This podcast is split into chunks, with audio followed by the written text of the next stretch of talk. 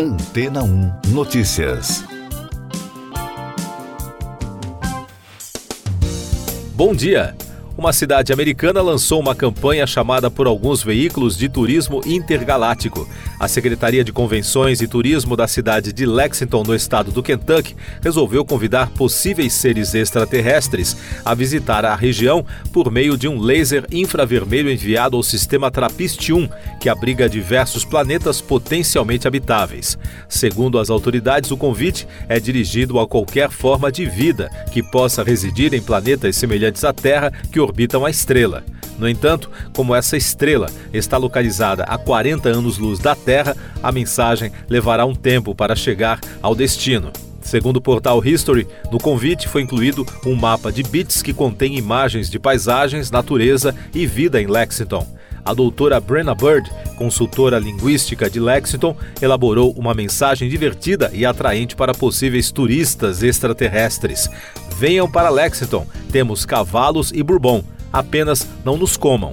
A iniciativa viralizou e rendeu uma série de comentários nas redes sociais, uns bem-humorados e outros nem tanto. Mais destaques das agências de notícias: os rebeldes Houthis prometeram represálias aos bombardeios americanos e britânicos contra dezenas de alvos no Iêmen, realizados após ataques desses insurgentes pró-Irã contra navios no Mar Vermelho e em resposta a um ataque a uma base militar dos Estados Unidos na Jordânia em 28 de janeiro, que deixou três soldados mortos. Esta foi a terceira operação conjunta Estados Unidos-Reino Unido contra os Houthis. O presidente do Chile, Gabriel Boric, anunciou que o número de mortos nos incêndios florestais na região de Valparaíso subiu para 64 e decretou dois dias de luto nacional pela tragédia. O presidente afirmou, ao final de uma visita à região afetada, que o número anunciado é provisório e que as mortes devem aumentar. Além disso, as autoridades locais impuseram um toque de recolher obrigatório à noite para permitir o acesso de abastecimento de combustíveis de emergência nas áreas atingidas. O presidente do Chile, Gabriel Boric, anunciou que o número de mortos nos incêndios florestais na região de Valparaíso subiu para 64 e decretou dois dias de luto nacional pela tragédia.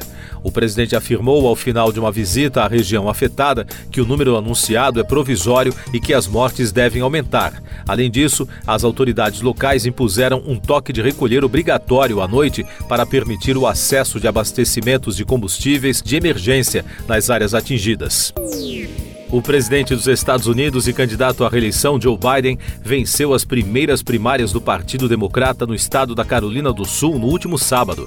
Essa foi a primeira disputa do partido, que também tem como concorrentes Jim Phillips, deputado pelo estado de Minnesota, e Mary Ann Williamson, autora de livros de ajuda.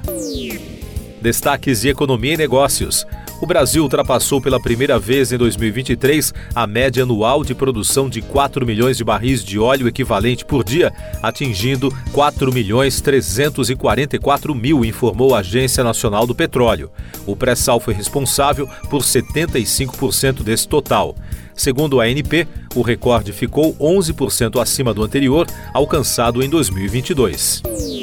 O secretário de Política Econômica, Guilherme Melo, afirmou que a equipe do Ministério da Fazenda está realizando uma pesquisa sobre a influência das mudanças climáticas no agronegócio brasileiro. Segundo o Estadão, o setor produtivo pede a prorrogação dos financiamentos para investimento com vencimento neste ano para o último ano do contrato, com manutenção das taxas de juros, entre outras reivindicações.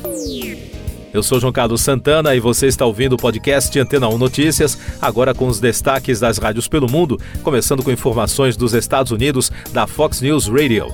Taylor Swift quebrou o recorde de maior número de álbuns do ano na história do Grammy. A cantora venceu pela quarta vez o prêmio por Midnight e se tornou a única artista a alcançar o feito. Billie Eilish ganhou o prêmio de música do ano por What Was I Made For. Miley Cyrus ganhou o prêmio de gravação do ano por Flowers e Victoria Monet foi eleita a melhor nova artista. Outro destaque da Fox, Sylvester Stallone afirmou que está de luto pela perda de seu amigo de longa data, o também ator Carl Weathers. O astro mais conhecido por seu papel como Apollo Creed nos primeiros quatro filmes da série Rock morreu pacificamente durante o sono na última quinta-feira, 1 de fevereiro, aos 76 anos, de acordo com o um comunicado de sua família. Várias homenagens foram feitas ao lendário ator, inclusive de Stallone e outros membros do elenco de Rock. E os destaques da BBC de Londres. Mais de 90% da população da Califórnia, nos Estados Unidos, foi instruída a deixar suas casas enquanto o estado se prepara para o que o Serviço Meteorológico Nacional chamou de um dos eventos climáticos mais dramáticos da história recente. De acordo com os alertas, fortes chuvas e nevascas podem causar inundações com risco de vida de Santa Bárbara a Los Angeles. O fenômeno é causado por um efeito nas correntes aéreas de umidade. Aston Barrett, baixista da banda de reggae Wailers que acompanhava Bob Marley, morreu aos 77 anos. A família de Family Man, como era conhecido, informou que o músico passou por uma longa batalha médica, mas não deu mais detalhes. Segundo a rede britânica, ele foi uma figura-chave na evolução do ritmo. Barrett também tocou com outros artistas, como Peter Tosh.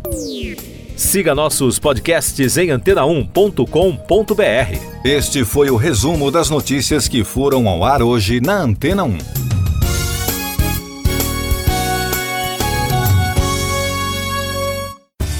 Depois de tanto conteúdo legal, que tal se hidratar com água rocha branca? O consumo regular de água durante o dia traz benefícios para a saúde, como, por exemplo, manter a pele bonita e hidratada. Rocha Branca, da fonte direto para a sua casa. Depois de tanto conteúdo legal, que tal se hidratar com água rocha branca? O consumo regular de água durante o dia traz benefícios para a saúde, como, por exemplo, manter a pele bonita e hidratada. Rocha Branca, da fonte direto para sua casa.